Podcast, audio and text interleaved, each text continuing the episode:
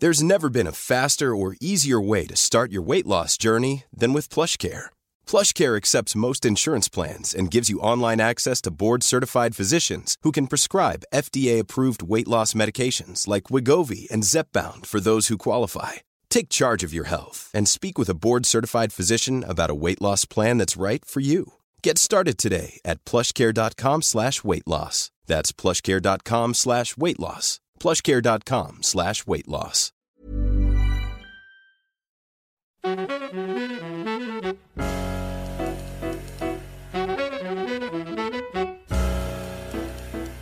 Bienvenidos, esto es Fuera de la Caja. Yo soy Macario Esquetino, le agradezco mucho que me escuche en este pequeño ciclo que hemos abierto alrededor de estas ideas de largo aliento, eh, tratando de explorar lo que se me ocurrió el otro día de cómo el poder económico, una de las tres fuentes de poder, no existe propiamente hablando, sino hasta el siglo XVI. Eh, ahí arranca el poder económico eh, y se convierte en la tercera fuente de poder junto con el poder coercitivo que nosotros normalmente llamamos político y el poder persuasivo que tradicionalmente ha sido religioso. Al aparecer este poder económico pone en problemas a los otros dos, les gana de entrada en el primer montoncito, mm, logra romper el poder persuasivo, debilitarlo significativamente, acabar con la Iglesia Católica y convertirla en una más de varias iglesias cristianas que desde entonces no pueden lograr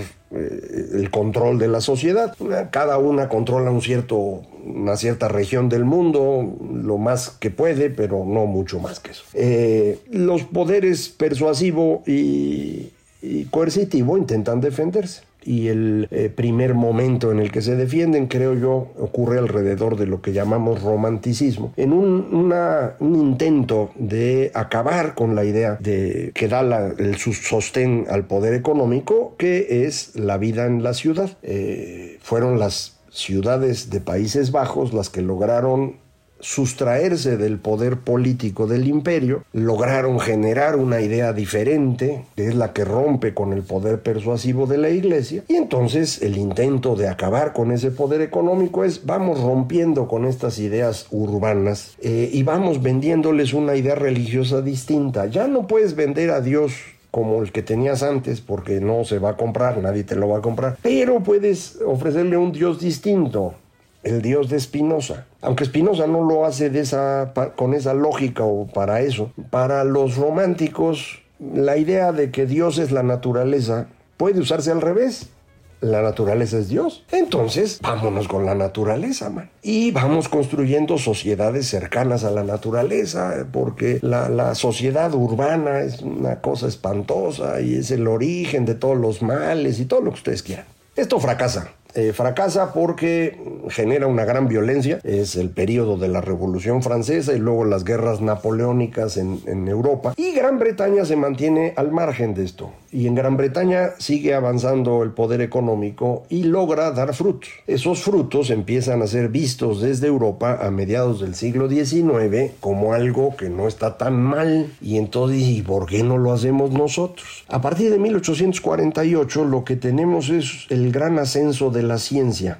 Todos estamos acostumbrados a pensar que la ciencia arranca en el siglo XVII o fines del XVI, entre Newton y Galileo y estos changos. Eh, sí, ellos son los primeros que dicen hay que experimentar, hay que anotar las cosas, hay que tratar de deducir cuidadosamente, hay que usar una herramienta lógica a prueba de errores que se llama matemáticas, perfeccionan las matemáticas, todo lo que ustedes quieran. Pero esa ciencia no tiene efecto en la vida diaria, tiene un efecto fuerte sobre la parte persuasiva, sobre la religión, porque se logra demostrar que la Tierra no es el centro del mundo, bueno, del universo, para ser claro, eh, que pues, somos una piedrita en un universo inmenso, eh, que las estrellas no giran alrededor de nosotros, sino que tienen unos procesos bien complejos, descubren planetas, todo eso está muy bonito, pero no te hace vivir mejor, no comes mejor por eso. Eh, a partir del siglo XIX, la ciencia sí empieza a hacer comer mejor a la gente. Empezamos a entender mucho mejor cómo funcionan las cosas, empezamos a manejar la electricidad, empezamos a usar la química en serio y con esto a crear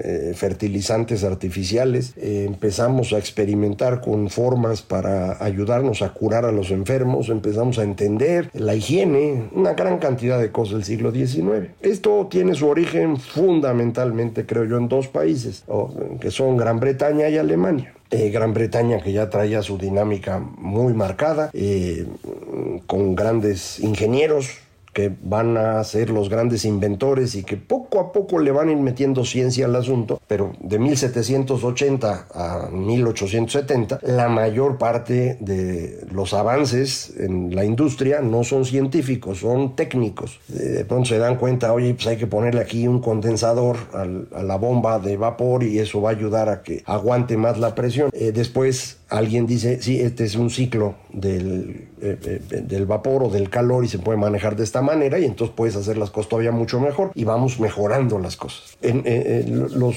alemanes tienen un avance brutal en, la, en, la, química, desde entonces se convierten en el núcleo de la química en el mundo y ahí van creciendo los dos. Y este periodo es un periodo exitosísimo para la economía mundial que va acompañado además de los otros avances importantes. Ampliamos el número de personas a las cuales les tocan los derechos humanos y la democracia y el crecimiento y el comercio. Ya no nada más los puros cuates, ahora todos los hombres. Eh, esto no es exactamente cierto para el caso específico de Estados Unidos, en donde todavía se mantiene, si no la esclavitud, recuerde usted la guerra de secesión en Estados Unidos termina en 1865, la discriminación sí continúa y el racismo hasta la fecha. ¿no? Pero en Europa esto ya se abre a todos los hombres. ¿Por qué a todos los hombres? Pues porque los hombres están trabajando en las fábricas. Y como le comentaba yo en la emisión anterior, la fuerza política que venía antes del campo ahora viene de la ciudad. Entonces los que organizan a los trabajadores de la ciudad se convierten en los políticos importantes y se dan cuenta que algo tienen que darle a los trabajadores y empiezan a conseguirles cosas. El caso más importante creo yo es lo que hace eh, Otto von Bismarck, canciller alemán, creador de Alemania en 1870, que para acabar con el poder de los grandes terratenientes de Alemania del Este, le da a los alemanes del oeste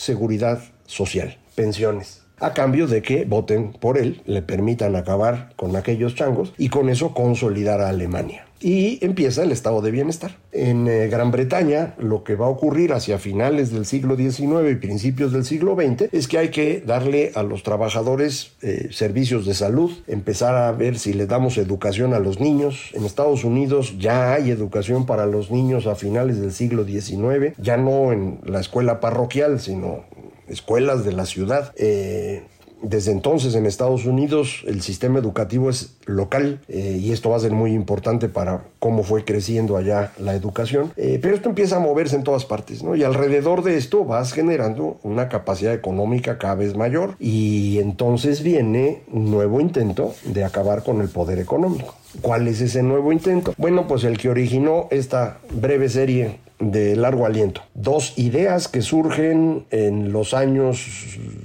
20 del siglo, XX, de hecho un poco antes, eh, una idea del señor Lenin, la otra idea del señor Mussolini. La idea del señor Lenin es, eh, qué bueno que generaron poder económico, la casa gana, me quedo con todo.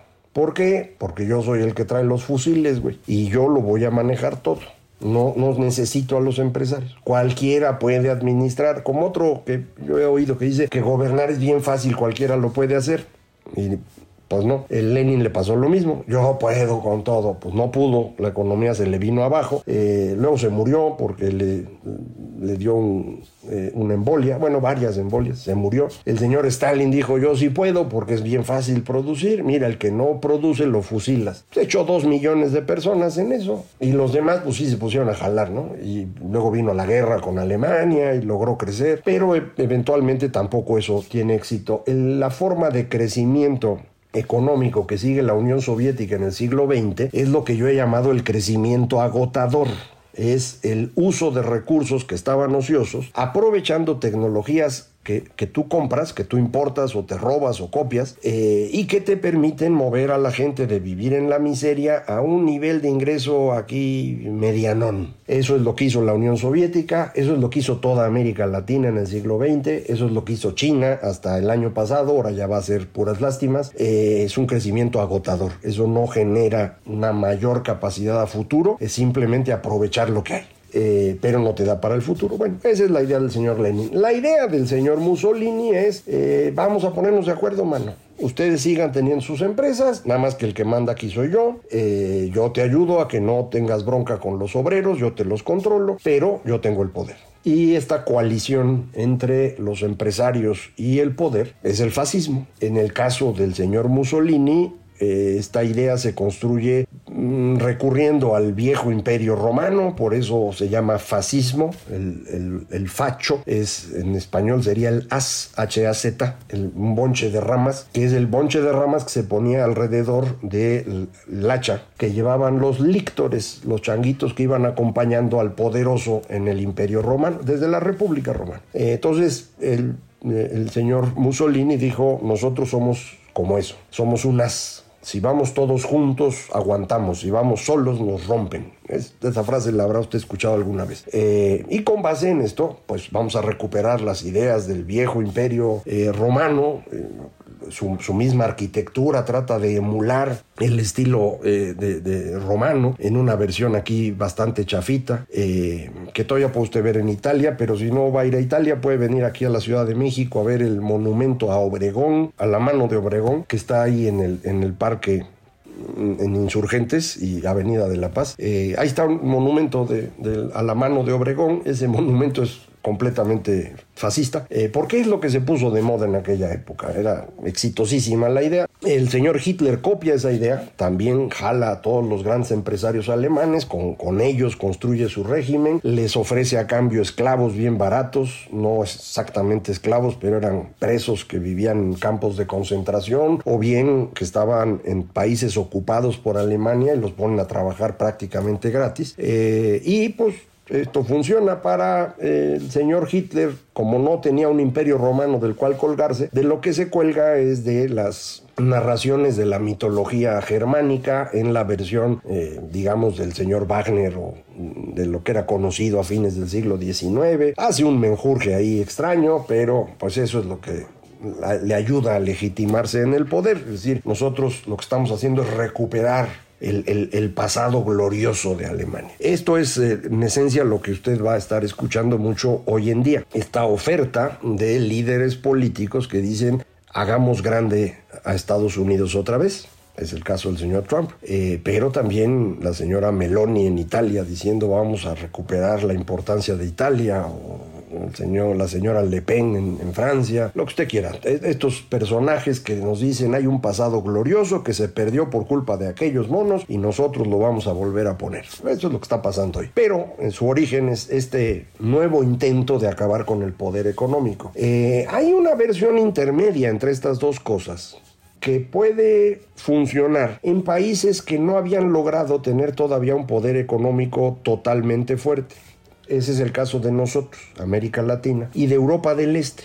A la hora que cae eh, el imperio austrohúngaro y el imperio alemán, el imperio ruso, el imperio otomano, al fin de la Primera Guerra Mundial, toda la franja de Europa del Este se queda sin gobierno, se inventan países ahí a, ojo, y quienes llegan al, poder eh, se les ocurre inventar un sistema que se acerca al de Mussolini y que se llama corporativismo. Es decir, vamos a hacer una asociación entre los empresarios y el poder. La diferencia, me parece, en los sistemas corporativos es que el poder está por encima de los empresarios. No alcanza a reemplazarlos como en el comunismo, no es socio total como en el caso del fascismo, sino que el poder le da a los empresarios oportunidad de existir. Eh, ese es el régimen de México del siglo XX, es el priismo. Por eso nuestras grandes fortunas de esa época, todas se hacen al amparo del PRI. Es el capitalismo de compadrazgo. Esos señores no son empresarios, nunca lo fueron. Son amigos de los políticos a los cuales los políticos les dieron la oportunidad de hacerse ricos a cambio de que les repartieran una lana y de que los ayudaran a mantenerse en el poder. Eso mismo ocurre en toda Europa del Este. Eh, ahí no dura. Eh, muy rápidamente quienes gobiernan ahí se convierten en autócratas y eventualmente los destruye la Segunda Guerra Mundial. En América Latina hay tres intentos de este tipo. El nuestro con Cárdenas, que es el más exitoso de todos. El que intenta el señor Juan Domingo Perón allá en Argentina, eh, que él rápidamente se convierte en autócrata. lo expulsan del país. El peronismo se mantiene, pero el peronismo es un movimiento que acaba agarrando de todo y es un movimiento esencialmente populista que la función que tiene es saquear lo más que puede. Llegan al poder un grupo, lo saquea. Los reemplaza otro grupo y saquea. Los militares se cansan, los corren a todos, los militares son inútiles, vuelven los peronistas, saquean. Y por eso Argentina nos ha tenido las inflaciones que usted conoce. Eh, el tercer caso es el brasileño. Getulio Vargas hace lo mismo que Cárdenas en México. No le va bien, eh, los militares se enojan, eh, Getulio acaba suicidándose, los militares se quedan mucho tiempo, pero cada vez que se van los militares regresa alguien de ese, de ese corte. no sé si, si el señor Lula en esta segunda ocasión que va a estar como presidente, presidente trate de, continuar con esta vieja lógica del populismo latinoamericano, en su caso el populismo varguista. Nosotros en México sin duda estamos recuperando el populismo cardenista en la figura de, Andrés Manuel López Obrador. Eh, pero ojo, estos, estos movimientos de hoy, que son reproducciones chafas, como diría el señor Marx, eh, la primera, la, historia tiene dos formas. Eh, la primera vez aparece como tragedia en la segunda como farsa. Entonces estamos en la época de las farsas. La época de la tragedia, el comunismo y el fascismo originales acaban en la Segunda Guerra Mundial, luego la Guerra Fría, las guerras de liberación nacional, sufrimiento continuo. Eh, pero enfrente tienen a un sistema que sigue teniendo al poder económico como una de las tres fuerzas que se mantiene en Estados Unidos durante todo ese periodo. Y eh, desde ahí logra enfrentar a los otros dos y eventualmente los derrota. Esto no significa que el sistema de Estados Unidos sea una maravilla, nada más estoy diciendo que es el lugar en donde se mantienen las tres fuentes de poder, el poder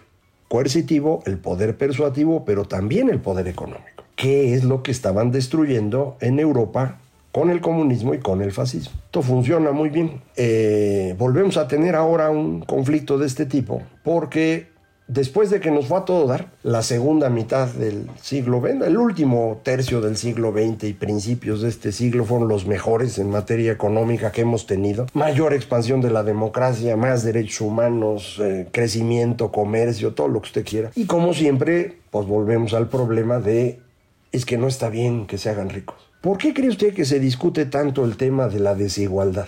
¿Por qué cree usted que nos andan aquí amenazando con eso de checa tu privilegio? Porque el problema de fondo es que a muchas personas les cuesta trabajo entender que el poder económico pueda existir. Para ellos nada más debería existir el poder persuasivo, la religión, que puede ser una religión centrada en Dios o puede ser centrada en la clase social o en la naturaleza o en lo que se les ocurra ahora, en el género si quiere, o en la orientación sexual o en cosas por el estilo. La versión woke. Eh, no les gusta el poder económico. No quieren que exista. Porque si nada más fueran los otros dos sería más fácil. Eh, y son como más naturales para los seres humanos. Eso de agarrarnos a golpes o de que haya un Dios que nos guía. Eso de juntar lana y que tú solito puedas decidir qué haces y si quieres trabajas y si no, no trabajas o contratas a... Eso, eso, pues, eso es de demoníaco, Y es lo que no quieren. Y entonces volvemos a entrar en ese conflicto. No sé todavía en qué dirección va. Eh, la verdad es que este es mi primer intento de, darle sentido a esta cosa que se me ocurrió. Capaz que estoy equivocado, me va a dar eh, muchísimo gusto que usted me ayude a, poder comprender mejor esto. Entonces, si tienen ideas al respecto, eh, se las voy a agradecer mucho para ir eh, configurando mejor esto, pero creo que esto, esta idea que acabo de plantearle redondea muy bien lo que hemos estado tratando de analizar y nos ayuda a entender mejor en qué dirección nos vamos a mover próximamente. Mientras vuelvo a pensar, le agradezco muchísimo. Esto fue Fuera de la caja.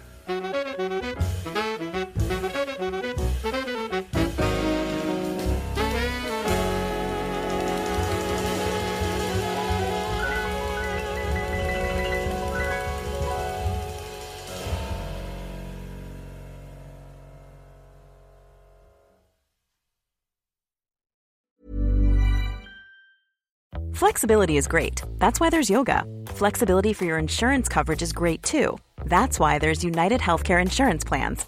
Underwritten by Golden Rule Insurance Company, United Healthcare Insurance Plans offer flexible, budget friendly coverage for medical, vision, dental, and more.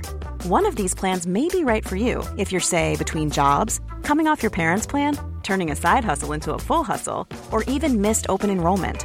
Want more flexibility? Find out more about United Healthcare Insurance Plans at uh1.com.